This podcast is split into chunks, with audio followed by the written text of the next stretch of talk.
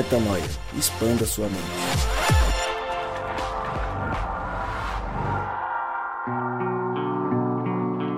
Sim, sim, sim, está no ar mais um podcast Metanoia e você, mais uma vez, é muito bem-vindo ao podcast Metanoia. Chegamos ao 160. Meu nome é Lucas Vilches.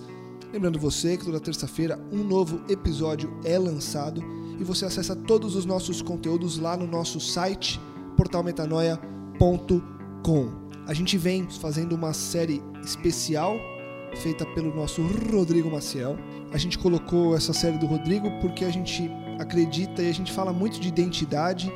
Rodrigo é um cara que é apaixonado por falar é, de identidade e ele foi lá para Curitiba, levou esse material lá e a gente falou: Poxa, seria um desperdício isso parar só ali. E a gente sabe quantas pessoas escutam o Metanoia, por que não trazer esse material para cá, já que foi um de nós que fez e a gente tem certeza de onde veio esse conteúdo e o objetivo pelo qual ele foi criado, né? Então vamos lá, a gente vai voltar para falar mais sobre esses assuntos. A gente pretende nas próximas semanas trazer alguns dos episódios transformar a palestra do Rô numa discussão nossa aqui, mas hoje a gente escolheu que você escutasse isso, então fica agora com o nosso Rodrigo Maciel. E é isso. Rô, fala garoto. Boa noite. Graças a Deus a gente pode estar aqui junto de novo. E hoje a gente vai falar um pouco sobre as características que estão no Pai e porque estão no Pai estão também em nós.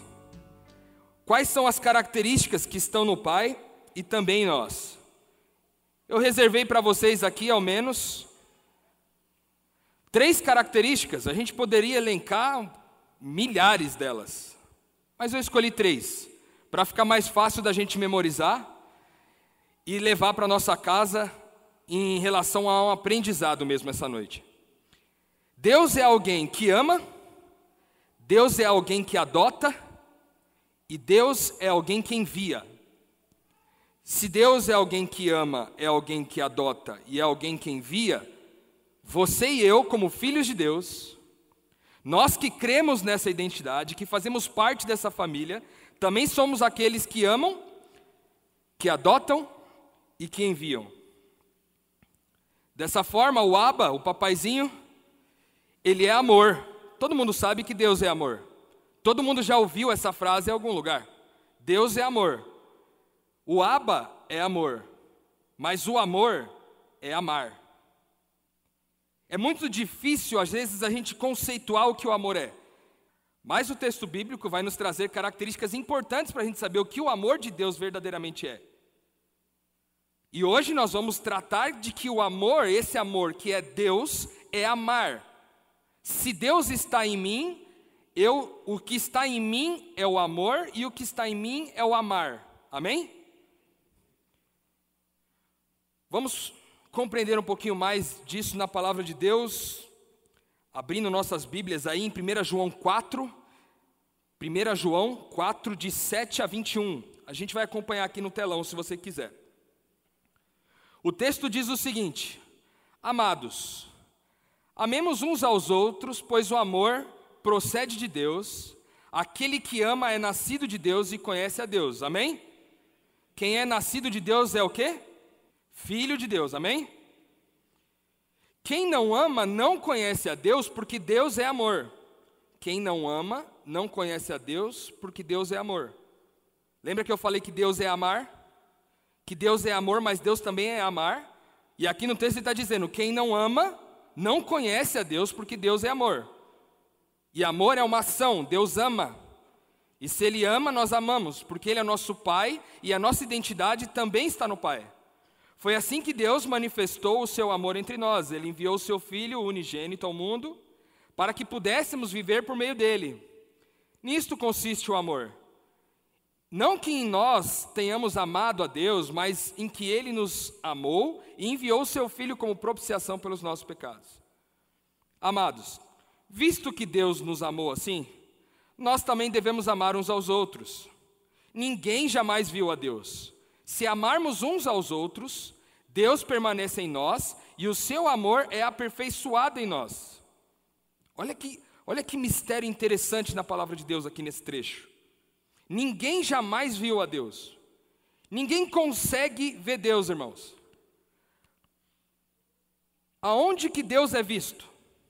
Deus é visto ao passo que nós amamos, e quando nós amamos, o amor de Deus é aperfeiçoado em nós, e porque é aperfeiçoado em nós, então as pessoas podem ver a Deus.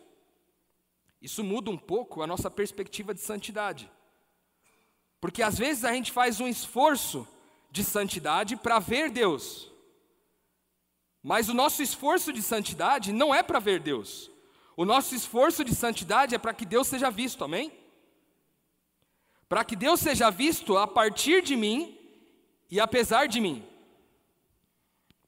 O texto continua dizendo assim: Sabemos que permanecemos nele e ele em nós, porque ele nos deu o seu espírito. E vimos e testemunhamos que o Pai enviou o seu Filho para ser o Salvador do mundo. Se alguém confessa publicamente que Jesus é o Filho de Deus, Deus permanece nele e ele em Deus. Assim conhecemos o amor que Deus tem por nós e confiamos nesse amor. Deus é amor. Amém? Todo aquele que permanece no amor permanece em Deus e Deus nele. Dessa forma, o amor está aperfeiçoado entre nós, para que no dia do juízo tenhamos confiança porque neste mundo somos como quem? Como Ele, mais uma vez, identidade. No amor não há medo, ao contrário, o perfeito amor expulsa fora o medo, porque o medo supõe castigo. Aquele que tem medo não está aperfeiçoado no amor. Nós amamos porque Ele nos amou primeiro. E se alguém afirmar, eu amo a Deus, mas odiar o seu irmão, é mentiroso. Pois quem não ama o seu irmão, a quem vê, não pode amar a Deus, a quem não vê ele nos deu esse mandamento: quem ama a Deus, ame também o seu irmão. E aí eu quero te fazer uma pergunta depois de ler esse texto aqui. Você ama a Deus? Faz uma pergunta aí para o íntimo do teu coração, meu irmão. Você ama a Deus? Porque o que o texto está dizendo aqui nesse final é o seguinte: se alguém afirmar eu amo a Deus, mas odiar o seu irmão, é mentiroso, Pois aquele que não ama o seu irmão a quem vê, não pode amar a Deus a quem não vê. Você ama a Deus? Porque se você ama a Deus, o amar habita em você. Porque quem ama conhece a Deus, mas quem não ama não conhece a Deus. É isso que o texto bíblico vai dizer. Eu quero falar um pouquinho para vocês aqui a respeito de um método PAA que eu chamei hoje ao preparar essa mensagem para vocês. Método PAA. Que método é esse? Não sou muito bom de siglas, vocês viram pra, deu para perceber, certo? Tenha misericórdia de mim, amém? Mas é só para ficar mais fácil para a gente decorar aqui, ó. Esse método nos ajuda a ler a palavra de Deus na perspectiva da identidade. Em nome de Jesus, se você esquecer tudo que eu falar hoje à noite aqui, grave isso aqui. Que todas as vezes que você lê o texto bíblico, Todas as vezes que você lê o texto bíblico, leia ele na, no método PAA. Primeiro, onde está a bênção de Deus nesse texto para mim? Onde está a bênção de Deus nesse texto para mim? Como esse texto me beneficia? Mas nós não podemos parar por aí. A segunda perspectiva é como eu leio esse texto como eu entendo que Deus me beneficia, que Deus me abençoa, que Deus abençoa e beneficia através de mim. E por último, como que Deus abençoa e beneficia apesar de mim. Uma vez que a gente aprendeu então aqui que todo texto bíblico a gente vai olhar para ele pensando no como ele beneficia a mim, como ele beneficia através de mim e como ele beneficia apesar de mim quero falar para vocês a respeito um pouco do tamanho do amor de Deus. Tem gente que fala assim: ah, o amor de Deus é infinito, é muito grande. E de fato, tem muitas referências na palavra de Deus que o amor de Deus é grande demais. Não pode ser calculado por homem nenhum. Mas tem alguns bons indicadores na palavra de Deus a respeito do tamanho do amor de Deus por nós. E se o tamanho de Deus é por nós, o tamanho de Deus também é através de nós e apesar de nós, amém? Método PAA. Certo? Então vamos para o primeiro texto aqui, ó. Porque Deus amou o mundo, um texto muito conhecido de todos nós. Porque Deus amou o mundo de tal maneira que deu o seu Filho unigênito, para que todo aquele que nele crê não pereça, mas tenha vida eterna. Como que esse texto me beneficia? Deus me amou demais e deu aquilo que ele tinha de único por mim. Porque Deus tinha tudo em grande abundância. Deus tem tudo em grande quantidade, mas tinha uma coisa que ele tinha um só, que era o filho dele. E ele deu por mim. Ele abriu mão do que ele tinha de único por causa de mim. Para que eu o quê? Não morresse, mas tivesse o quê? A vida eterna. Amém? Agora olhando para esse texto, a gente vê também como que eu posso entender a bênção de Deus através de mim. E aí eu olho para o texto e vejo assim, substituindo a palavra Deus pelo seu nome aí. Porque Rodrigo amou ao mundo de tal maneira que deu aquilo que ele tinha de único, para que todo aquele que nele crê, Deus, que crê em Deus, não morra, mas tenha vida eterna. Porque eu, por ter a minha identidade em Deus, amo o mundo de tal maneira que eu estou disposto a repartir com o mundo aquilo que eu chamo de único para mim. O que é único para você, meu irmão? O seu tempo, o seu recurso, seu filho, sua esposa, seu marido, seu, seus netos. Porque a Maria amou o mundo de tal forma que ela abre mão daquilo que é único para si, para beneficiar o mundo, para gerar vida nesse mundo. E aí, quando eu penso nesse mesmo texto, apesar de mim, eu fico pensando, porque apesar, porque o Rodrigo, apesar do Rodrigo, amou o mundo dessa forma. Porque isso nos leva a entender que nós participamos de quem Deus é, mas nós lembramos que na carne somos caídos. Isso significa que eu sei quem eu sou, mas se na busca de revelar quem Deus é através de mim, eu cair, eu lembro que é apesar de mim. Amém? Porque isso não me confunde, isso não me deixa inseguro em relação à minha identidade. Eu sei que na minha identidade eu vou e faço eu vou e amo, eu vou e reparto com as pessoas aquilo que eu tenho de único. Mas às vezes eu tropeço. Às vezes eu tenho dificuldade de emprestar meu celular.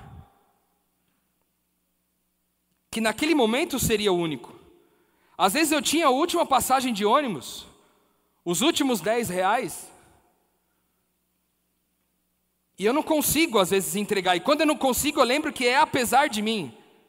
Mas eu lembro que, embora não tenha conseguido amar a pessoa daquele jeito, essa é a minha identidade. Então eu posso cair seguro num ambiente seguro, eu posso cair do trapézio e levantar no dia seguinte ciente de que minha identidade é essa. E agora, se eu tiver a oportunidade de repartir meu celular, os 10 reais, ou o que seja, eu vou poder repartir, amém? Mas sem ter crise de identidade, porque quando eu erro, quando eu falho, eu não deixo de ser quem eu sou.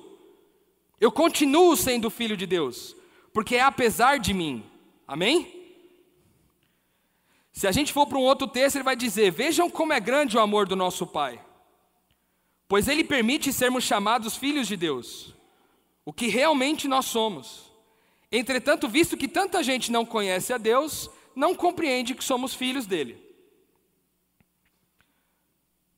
Quando eu olho para esse texto agora na perspectiva do através de mim, eu olho e vejo. Vejam como é grande o amor do Rodrigo. Pensa no teu nome aí. Veja como é grande o amor da Maria, o amor do Gladson, o amor da Mari, o amor da Núria, o amor da Nélia. Pois ela permite que as pessoas sejam chamadas filhos de Deus. Oh meu Deus, glória a Deus por isso aqui, sabe por quê? Porque o amor de Deus é tão grande dentro de nós que ele permite, através de nós, chamar as pessoas de filhos de Deus, mesmo que a aparência diga tudo o contrário. Mesmo que a gente olhe para eles assim e fale, cara, isso aí está bagunçado. Não parece Deus. Mas o amor é tão grande que vive dentro de nós, e é através de nós, e é apesar de nós, que a gente, a gente permite que as pessoas sejam chamadas filhos de Deus. Então a gente se torna inclusivo, um Deus inclusivo, um Deus que inclui, que ama as pessoas e permite que elas sejam chamadas filhos de Deus.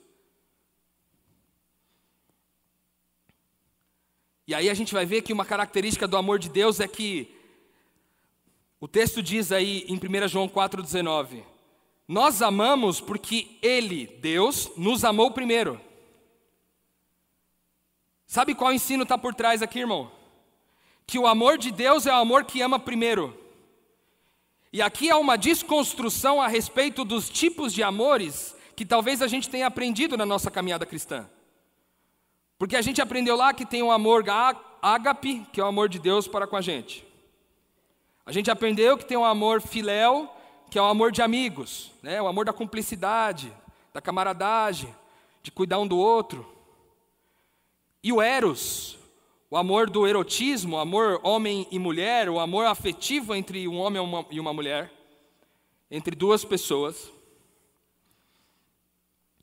Mas esse texto, ele nos ajuda a classificar melhor o que é o amor. Para a gente não chamar de amor aquilo que não é amor.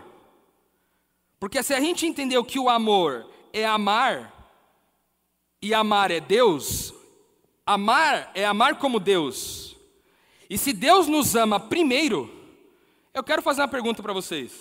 Se Deus nos ama primeiro, se eu preciso de cumplicidade numa relação, se eu preciso ser correspondido numa ação, eu te amo, você me ama. Eu cuido de você, você cuida de mim. Eu faço por você, você faz por mim. Isso é amor primeiro?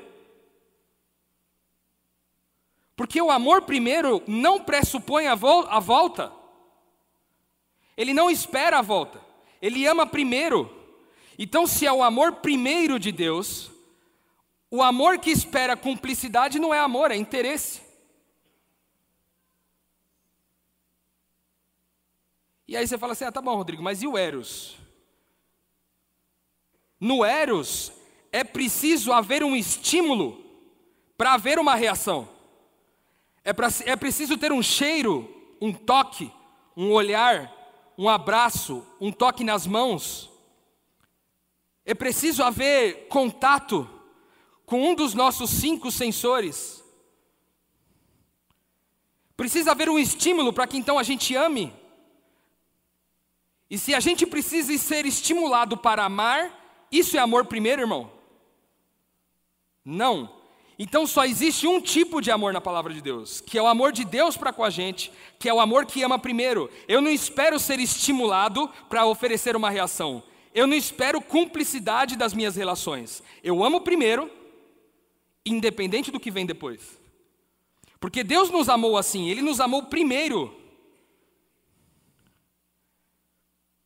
Então, quando Ele está falando aqui, nós amamos porque Ele nos amou primeiro, Ele está dizendo o seguinte: nós amamos porque o Rodrigo amou primeiro, porque Maria amou primeiro, porque José amou primeiro, porque Nelly amou primeiro, porque BJ amou primeiro.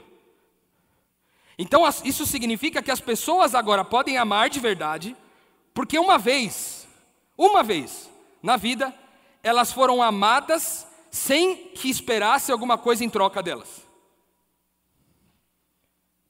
Então, quando nós amamos as pessoas, primeiro, sem esperar nada em troca, elas aprendem o que o amor é. Porque lembra que o texto bíblico diz que ninguém nunca viu a Deus? E que Deus é visto ao passo que nós amamos? Então significa que o amar é visto quando amamos, o amor é visto quando amamos, Deus é visto quando amamos. E por causa disso agora as pessoas podem amar. Talvez aí esteja uma das raízes do porquê as pessoas não amam no mundo de hoje. Porque elas nunca foram amadas de verdade. Mais características desse amor? A gente pode encontrar em Salmo 103, de 8 a 14, diz assim: ó, O Senhor é compassivo. Eu vou trocar aqui algumas coisas, em alguns lugares dá para trocar, fica legal. O Rodrigo é compassivo e misericordioso. Ele é muito paciente e cheio de boas intenções para com os homens. O Rodrigo não castiga o homem por toda a vida. A sua ira não dura para sempre. Ele não nos dá o castigo que a gente merece. Ele nem retribui conforme as nossas maldades, Pois como os céus se elevam acima da terra, assim é grande o seu amor, o amor do Rodrigo por aqueles que o temem. Ele afasta de nós a culpa pelo pecado, tanto quanto do Oriente ao Ocidente. Como um pai que ama e compreende os seus filhos, assim o Rodrigo é bondoso e compreensivo com aqueles que respeitam e lhe obedecem, pois ele sabe ele sabe bem do que somos formados e sabe bem que somos pó. Percebe? A gente olha para o texto e a gente consegue ver o amor do Pai por nós, mas nós nunca podemos nos esquecer que para que a gente viva a nossa identidade, para que a gente conheça quem nós somos, a gente tem que lembrar que é o amor de Deus através de mim e apesar de mim. Então eu sei quem eu sou, pode dar ruim, pode ser que eu dê na trave, pode ser que eu chute e dê na trave. Pode ser que eu tente, mas não consiga amar desse jeito, como um pai que compreende os seus filhos. Mas eu sei que essa é a minha identidade, então na próxima vez eu vou tentar de novo, amém? Porque é através de mim e apesar de mim. Deus, no entanto, mostrou o seu grande amor por nós, enviando Cristo para morrer por nós enquanto ainda éramos pecadores. Quando eu leio o texto aqui, como que Deus pode me abençoar nesse texto? Eu penso assim, caramba, eu era pecador e Deus me amou mesmo assim. Eu estava todo errado e Deus me amou mesmo assim. Aí eu saio da perspectiva de que Deus me abençoe e agora falo: como que eu posso abençoar meu irmão com isso? Eu penso, eu vou amar as pessoas mesmo que elas estejam todas tudo errado com elas. Mesmo que eu olhe para elas e veja que está tudo errado, que elas fizeram tudo errado, que elas me trataram mal, que me traíram, que viraram as costas para mim, que me negaram, mesmo assim, enquanto ela ainda é pecadora, eu vou amar ela, porque é o seguinte: se você ama as pessoas que nunca erraram com você, você não está amando ninguém, você é só um interesseiro, farçado aí de alguém que ama. A palavra de Deus diz que quando a gente faz o bem para pessoas que são importantes para nós, até os homens maus fazem isso. Mas o que a palavra de Deus está dizendo para a gente é que na nossa identidade está amar as pessoas quando elas são ruins. E glória a Deus, irmão, porque a pessoa que você está pensando aí é ruim mesmo, porque se ela fosse boa demais, talvez ela não te merecesse. Perdão, se ela fosse boa demais, talvez você não a merecesse. Estou convencido de que nada poderá nos separar do seu amor, nem a morte, nem a vida, nem os anjos, nem principados e potestades, nem o presente, nem o futuro, nem um lugar bem alto lá no céu ou nas profundezas do mar, nem qualquer outra coisa será capaz de separarmos do amor de Deus que está em Cristo Jesus, o nosso Senhor. Você já pensou, irmão, de amar o seu irmão, amar sua esposa, seu marido, seus filhos, seu chefe, seu colega de igreja, seu irmão na igreja, seu pastor, seu ancião, amar desse jeito aí, ó, que nem a morte nem a vida pode separar esse amor, que nem os anjos, nem principados e potestades, nem o presente, nem o futuro, nem um lugar bem alto no céu e nem nas profundezas do mar, nada pode separar a gente quando a gente ama com o amor de Deus. Às vezes, por muito menos, a gente se afasta das pessoas, irmãos. Às vezes é por causa de um de uma casquinha do McDonald's. Às vezes é porque me olhou estranho na igreja no sábado de manhã. Está entendendo, irmãos?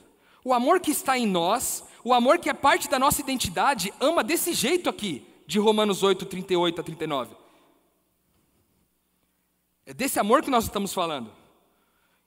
Aí o texto conhecido, esse amor é paciente, é bondoso, não inveja, não se vangloria, não se orgulha, não maltrata, não procura seus interesses, não se ira facilmente, não guarda rancor. O amor se alegra, o amor que não se alegra com a injustiça, mas se alegra com a verdade, tudo sofre, tudo crê, tudo espera, tudo suporta. Ô meu irmão, isso aqui é você. Em nome de Jesus, assume a tua identidade, meu irmão. Pode ser que é, apesar de você, pode ser que você não está dando conta aí. Você, fala, você olha para mim e fala assim, Rodrigo, eu não consigo amar desse jeito, não, bicho.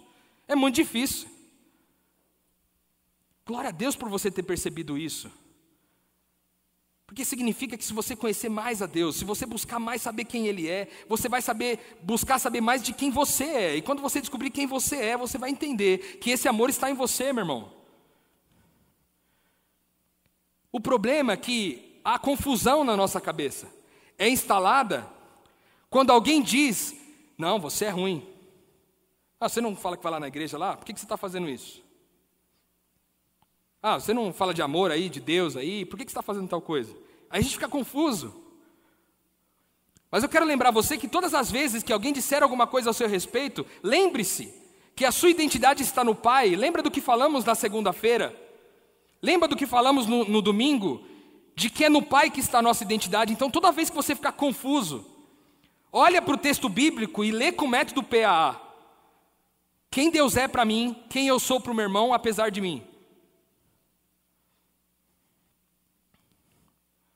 Pois vocês não receberam, aqui tem um detalhe importante, a respeito da segunda característica. Até agora falamos sobre o amor.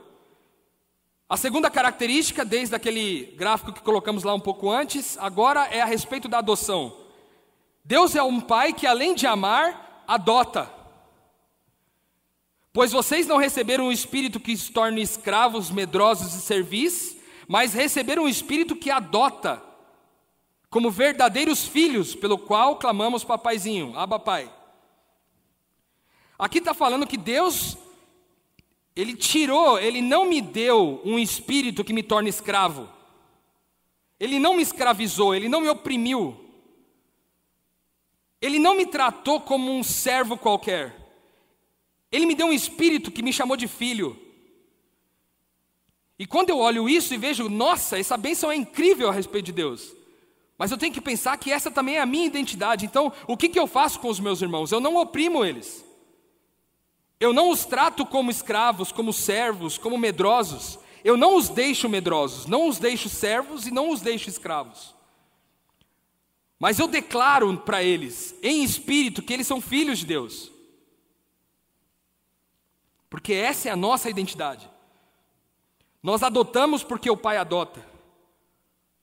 Porque Ele ama, nós amamos. Porque Ele adota, nós adotamos.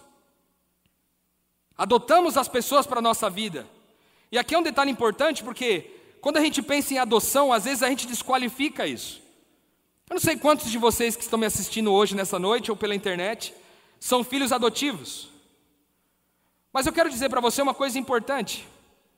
Há muitos filhos que foram gerados apenas na fisiologia, que não são filhos de um compromisso, e que muitas vezes não são amados com um compromisso de palavra. Já o filho adotivo, é aquele que é amado por um compromisso de palavra. Quando eu vou buscar ele lá em algum lugar onde eu trouxe ele para a minha vida, eu estou amando ele com um compromisso de palavra, com um compromisso de tudo que há em mim, de amá-lo até o fim, de adotá-lo de tal forma que há responsabilidade na minha palavra. Isso significa, talvez, irmãos, que muitos de nós, filhos fisiológicos, deveríamos ser adotados pelos nossos pais.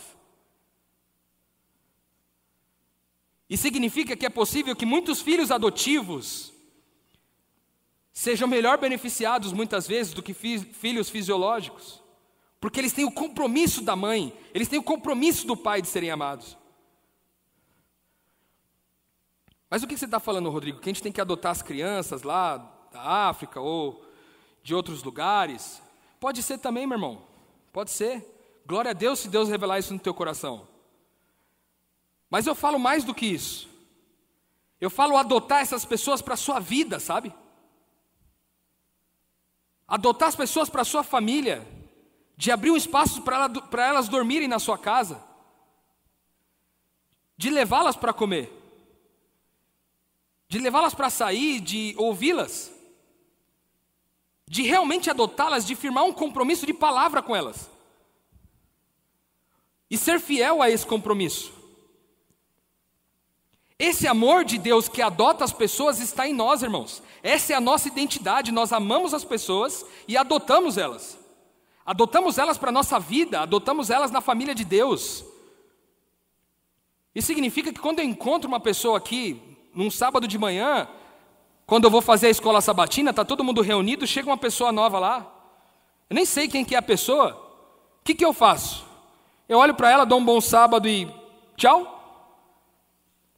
Ou eu me proponho a adotar essa pessoa? E falar para ela: vamos, vamos comer comigo hoje, come na minha casa. E traz ela para a sua vida, efetivamente. Outro texto que fala sobre isso está em Gálatas 4, de 4 a 5, ele diz: Mas quando chegou a plenitude do tempo, Deus enviou o seu filho, nascido de mulher, nascido debaixo da lei, a fim de redimir os que estavam sob a lei, para que recebêssemos o quê? A adoção de filhos. Paulo era alguém que entendeu isso, ele, ele sempre dirigia as suas cartas com palavras como filhinhos, Timóteo, meu filho na fé. Porque ele adotava as pessoas em espírito. E é isso que nós fazemos no reino de Deus. É isso que, como filhos de Deus, nós fazemos todos os dias. Adotamos as pessoas. Eu me lembro de uma história, já contei para alguns de vocês aqui, mas vou relembrar essa história. Aconteceu com a gente recente. Morador de rua, que se autodenomina Brad, porque ele acha que é parecido com o Brad Pitt. Há quem discorde. Mas a primeira vez que ele foi na comunidade, irmãos, na onde a gente trabalha lá, na comunidade na Vila Madalena, em São Paulo, primeira vez que ele foi lá, ele estava com um cheiro muito forte, um cheiro muito ruim. E, e o cheiro era tão forte que impregnou assim na comunidade de um jeito que foi muito difícil sair o cheiro. E quando ele chegou ali, era um momento da manhã onde a comunidade estava se preparando para colocar um colete com o nome do projeto e sair para a rua e o objetivo daquele dia era sair para a rua, buscar as pessoas, trazer as pessoas até a nossa casa, até a igreja, para que elas recebessem uma massagem e depois pudessem conversar com a gente. E aí esse, esse, esse rapaz, o Brad, chegou lá, bastante mal cheiroso, e falou: Rapaz, eu quero um colete desse aí, que eu quero ir para a rua também. Aí eu falei: Meu Deus do céu, e agora o que nós vamos fazer aqui? Como é que esse homem vai sair com esse cheiro, abraçando as pessoas, falando para as pessoas virem para cá, com o nome do projeto no, no colete? E aí eu olhei para o Ismael, que está aqui com a gente hoje, falei para o Ismael, Ismael, como é que nós vamos fazer, Ismael? O rapaz vai sair agora e tal. Ele, cara, também não sei como é que nós vamos fazer e tal. E conforme a gente ia conversando aqui, juntei mais uns três para ver se eu, se eu consegui um apoio para não deixar ele ir. Quando eu vi, ele já estava lá em cima, lá com o colete. Aí eu falei, meu Deus, agora agora lascou. Falei, ah, tá bom, né? Vamos todo mundo. Aí foi todo mundo para a rua. E o fato é que depois de duas horas, eu voltei para a comunidade e eu me lembro que tinha passado ali o meu perfuminho, tinha colocado uma roupa especial naquele dia, tinha saído para a rua com um discurso rebuscado. Mas ao final das duas horas, eu voltei e na verdade eu não trouxe ninguém. Aí eu pergunto para você, meu irmão: Quantas foram as pessoas que o Brad trouxe? Quatro pessoas, irmãos. Aí, como eu brinco com os meus amigos aqui, eu tomei um raspão na canela de Deus, assim. De falar, tá vendo aí, Rodrigo? Você acha que meu poder não está nas pessoas como ele? O que você acha de adotar essa pessoa para a sua vida? O que você acha de caminhar com ela? E essa pessoa começou a caminhar com a gente. E eu me lembro que a gente, nessa comunidade, a gente se propõe a se misturar com as pessoas de tal forma que elas entrem na nossa vida e elas participem da nossa vida. E depois que elas começam a participar da minha vida, do Rodrigo, elas começam a participar da vida de todo mundo na comunidade. E isso é maravilhoso, porque muitas experiências incríveis vão surgindo a partir daí. Eu quero contar uma outra para vocês com o mesmo Brad. É, a Dani, esposa do BJ, aqui da igreja, vocês conhecem bem, ela tem uma irmã chamada Joyce. E a Joyce fez uma festa de aniversário na casa dela. E como ela convidou toda a família para participar da festa de aniversário, convidou também o morador de rua para ir até o aniversário. Enfim, para deixar ele confortável, depois de muito tempo já convivendo com a gente, a gente falou: vamos dar um dia de beleza para você, você vai ficar tranquilo, vai para casa um amigo nosso dorme lá, toma um banho, fica acertadinho, para você ir para a festa de aniversário tranquilo, tá bom? Tá bom. Foi lá, tomou banho certinho tal, ok. Chegou lá, a gente estava fazendo uns hambúrgueres lá, é, para todo mundo comer ali, eram uns hambúrgueres bem grandes assim. E eu, meu tamanho não nega, eu gosto um pouquinho de comer. Mas eu lembro que eu comi dois daquele lanche, tá muito bom. E o Brad comeu seis. Aí eu falei, quando ele foi pegar o sétimo, ele falou: rapaz, é melhor separar. Porque senão você vai passar mal, irmão. E aí tudo bem, passou a festa ali e tal, e teve um momento ali de cortar o bolo e tudo. E depois que cortou o bolo, ficou aquela movimentação e tudo. E aí eu passo assim num corredor da casa da Joyce, irmã da Dani, e vejo ele meio choroso assim num canto. Aí eu olho, será que alguém tratou mal ele, né? Eu olhei para ele e falei, o que, que foi que aconteceu, Brad? Já preocupado que alguém tinha tratado ele mal. Que, que foi, Brad? O que você está chorando? Não, rapaz, aconteceu uma coisa aqui na minha vida, aqui, hoje aconteceu um negócio aqui que você não vai acreditar. Eu falei, o que, que foi, meu irmão? Conta para mim. Não, você não vai acreditar. Falei, tá bom, meu irmão, não vou acreditar, mas conta para mim o que, que é. Ele falou, rapaz, pela primeira vez na minha vida eu ganhei o primeiro pedaço de bolo. Porque todas as vezes que tinha aniversário na minha casa, o que eu ganhava era um tapa na cara. E todas as vezes que meus irmãos faziam aniversário, eu nunca ganhava o primeiro pedaço de bolo. Porque sempre minha mãe pegava, dava, eles davam o primeiro pedaço de bolo para um dos meus irmãos, e olhava para mim e falava assim: Você não, porque você é mau. E toma, tapa na cara. E hoje, pela primeira vez, é um dia mais feliz da minha vida, porque eu recebi pela primeira vez o primeiro pedaço de bolo. Onde foi parar o nosso amor, irmãos? Porque a gente acha que a pessoa está na rua, que fez uma escolha de estar tá na rua, porque é mal, porque fez más escolhas, porque é ruim, porque não aproveitou as oportunidades, porque não fez o que tinha que fazer. Mas agora a gente sabe. E eu fico eu fico maravilhado de ver o amor de Deus na Joyce.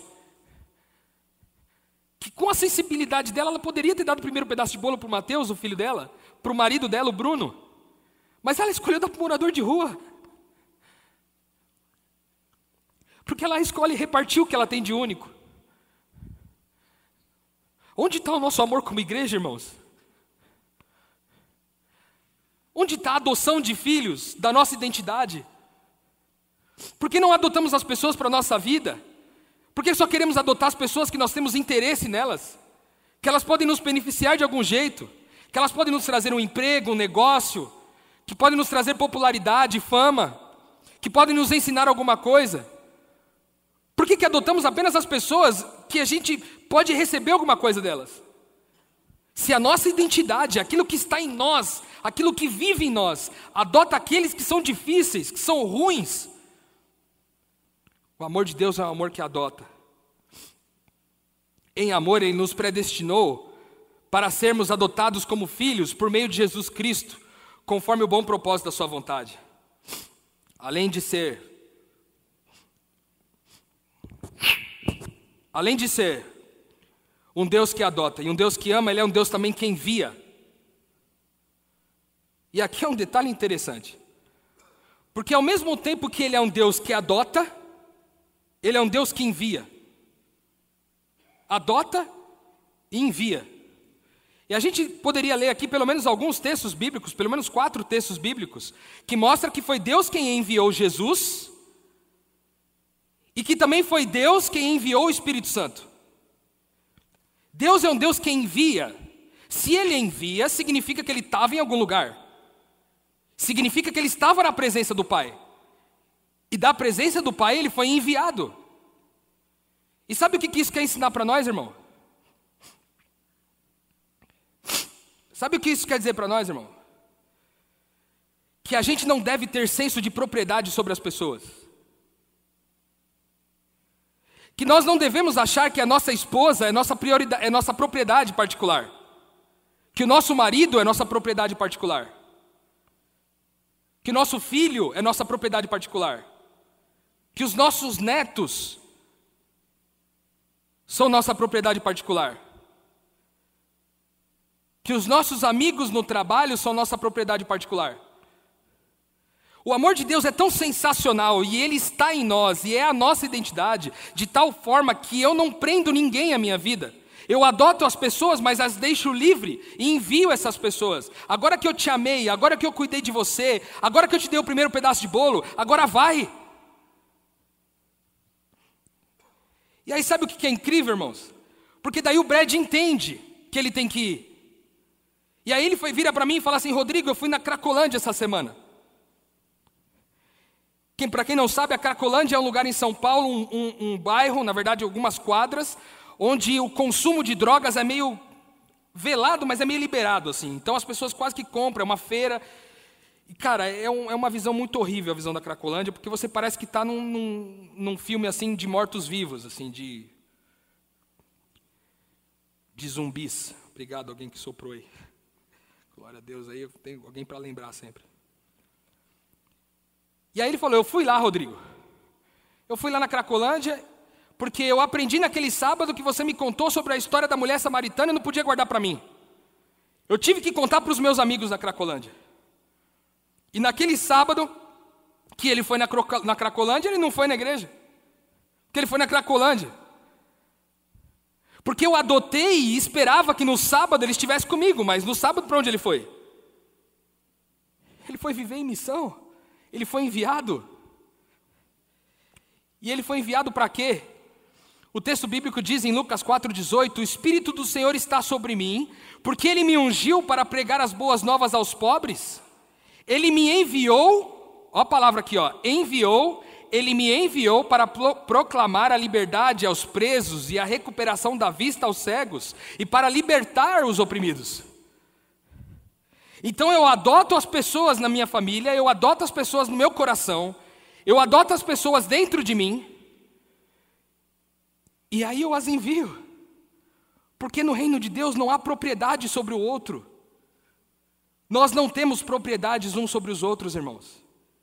E é por causa do senso de propriedade que a gente sente ciúmes. É por causa do senso de propriedade que a gente sente que as pessoas não devem fazer o que estão fazendo, porque meu, irmão, meu marido está passando muito tempo fora, minha esposa está passando muito tempo fora, meu filho está passando muito tempo fora. Só que nós não temos propriedade sobre as pessoas. Então a gente deixa que elas vão. Vão. Um amor que não tem propriedade um sobre o outro. Ô meu irmão, como seria maravilhoso se a gente pudesse olhar para a nossa casa e ver que a nossa relação não tem esse, esse senso de propriedade, que a gente pertence só a Deus, irmão. Nós somos propriedade exclusiva de Deus. Ninguém tem nós como propriedade. Então, em nome de Jesus, meu irmão, não faça do outro a sua propriedade. E você também que sente que é tratado como propriedade por alguém, em nome de Jesus, se afasta disso. Não se afasta da pessoa, mas se afasta dessa lógica. Você não é propriedade das pessoas, você é propriedade de Deus, exclusiva dele. Amém? Aqueles que dão ouvidos a, a vocês estão me dando ouvidos, e aqueles que os rejeita estão me rejeitando, mas aquele que me rejeita está rejeitando aquele que me enviou. Quando a gente fala com as pessoas, e a gente ama as pessoas, a gente sabe que se elas derem ouvidos para nós, elas estarão dando ouvido não para o Rodrigo tão somente, mas para o Pai, o Abba, que me enviou. E se elas rejeitam o que nós dissemos ou fazemos por elas, elas estão rejeitando o Pai que enviou. Pois aquele que Deus enviou fala as palavras de Deus, porque ele dá o Espírito sem limitações. Não há limitações para nós quando somos enviados. E quando permitimos que os nossos sejam enviados. E aí eu volto de novo aqui, naquele slide inicial, com uma diferença. Eu tinha dito que as características principais do ABA, e que por natureza são as principais características do ABA através de nós e apesar de nós, era o amor, a adoção e o envio. Agora tem um detalhezinho diferente.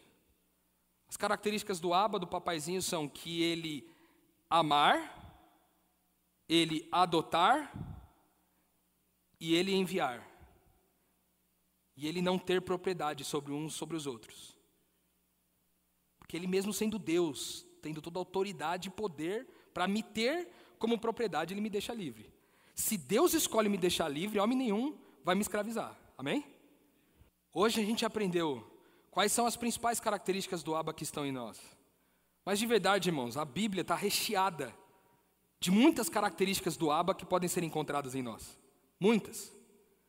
Tem um texto na palavra de Deus, não me lembro bem o endereço agora, que diz assim: A vida eterna é essa, que conheçam ao Pai e ao Filho que ele enviou. Isso é vida eterna, irmão. Desfrutar dessa identidade é vida eterna. E é por isso que eu tenho o prazer de ler a palavra de Deus. Por isso que aquilo que antes era monótono e chato, agora faz sentido na minha vida, porque eu li aquilo e aquilo eu não conseguia entender muita coisa que estava ali, mas quando eu passei a ver que aquilo que está escrito é para mim, ok, amém, glória a Deus por isso, mas é através de mim e apesar de mim também. Conhecer quem meu pai é, é necessariamente conhecer quem eu sou. Então por isso que eu busco o pai. Quem aqui não busca autoconhecimento? Que psicólogo você vai que não fala que não te ajuda a se conhecer melhor? Nós temos uma referência de quem Deus é e de quem nós somos na palavra de Deus. E conhecer esse Deus e conhecer o Filho que Ele enviou significa conhecer quem nós somos. E é porque nós temos convicção de quem nós somos que a gente começa a mudar as nossas atitudes. Que a gente antes não deixava um morador de rua, um mendigo, ir para a rua cheirando mal, mas agora a gente deixa, porque a gente sabe que Deus atua em todo mundo. Que a gente leva para nossa casa e dá para ele o primeiro pedaço de bolo. Eu estou falando aqui do mendigo porque é uma história importante, uma história que valeu a pena trazer para vocês aqui, mas não significa só com as pessoas pobres, certo, gente? Não estou fazendo aqui apologia a um trabalho apenas com os moradores de rua, em nome de Jesus, não é disso que eu estou falando. Eu estou falando que a gente tem que tratar as pessoas assim, todas elas, que rodeiam a nossa vida, pobres ou não, marginalizadas ou não, nós temos que tratar elas com o amor do Pai. Esse amor que ama, que adota e que envia. E que em nome de Jesus, meu irmão, você volte para casa hoje, na certeza de que na sua identidade tem essas três características: eu amo, eu adoto e eu envio. Nada é minha propriedade. Eu amo, eu adoto e eu envio. Nada é minha propriedade. Em nome de Jesus. Paizinho, obrigado, Pai. Obrigado por ministrar ao nosso coração quem nós somos, Senhor. A gente olha para quem o Senhor é, nesse amor incrível, e a gente vê o quanto nós estamos distantes, Senhor.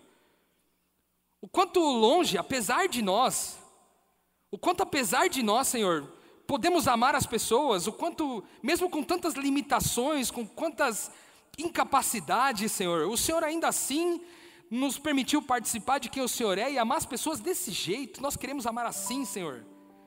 Nós queremos amar as pessoas desse jeito, nós queremos adotá-las na nossa casa, na nossa família, nós queremos enviá-las, não tê-las como senso de propriedade, Senhor.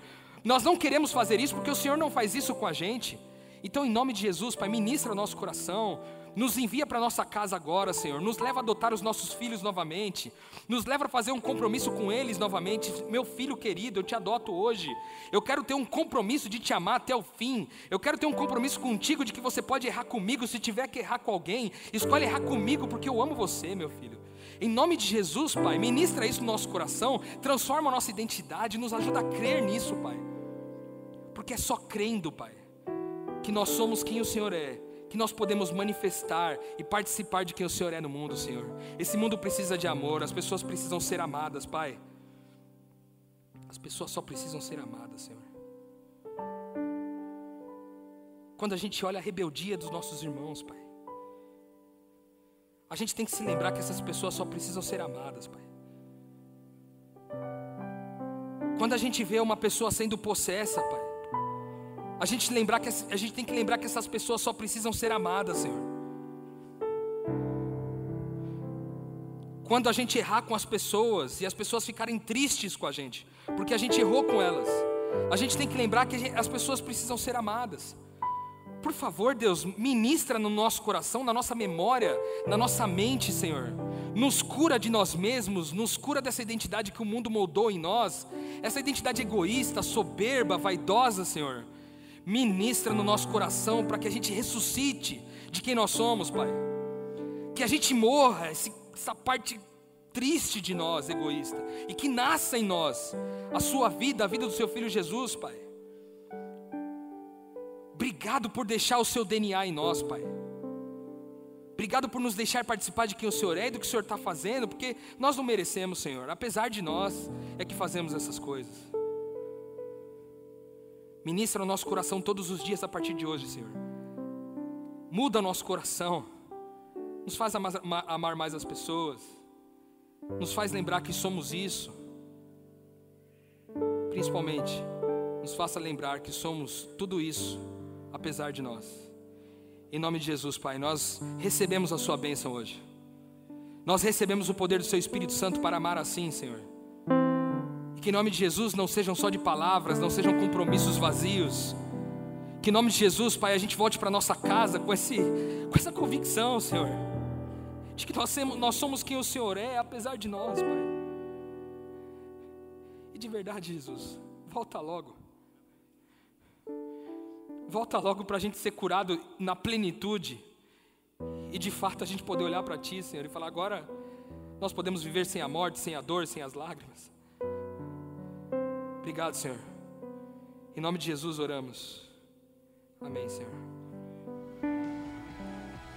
Bom, foi isso. Oh, sensacional, mais uma vez incrível que a gente possa entender qual que é a nossa real identidade. Semana que vem a gente vai voltar com muito mais metanoia. Compartilhe, divulgue e ajude que mais pessoas possam expandir a mente. Voltaremos e nos encontraremos na semana que vem. Metanoia, expanda a sua mente.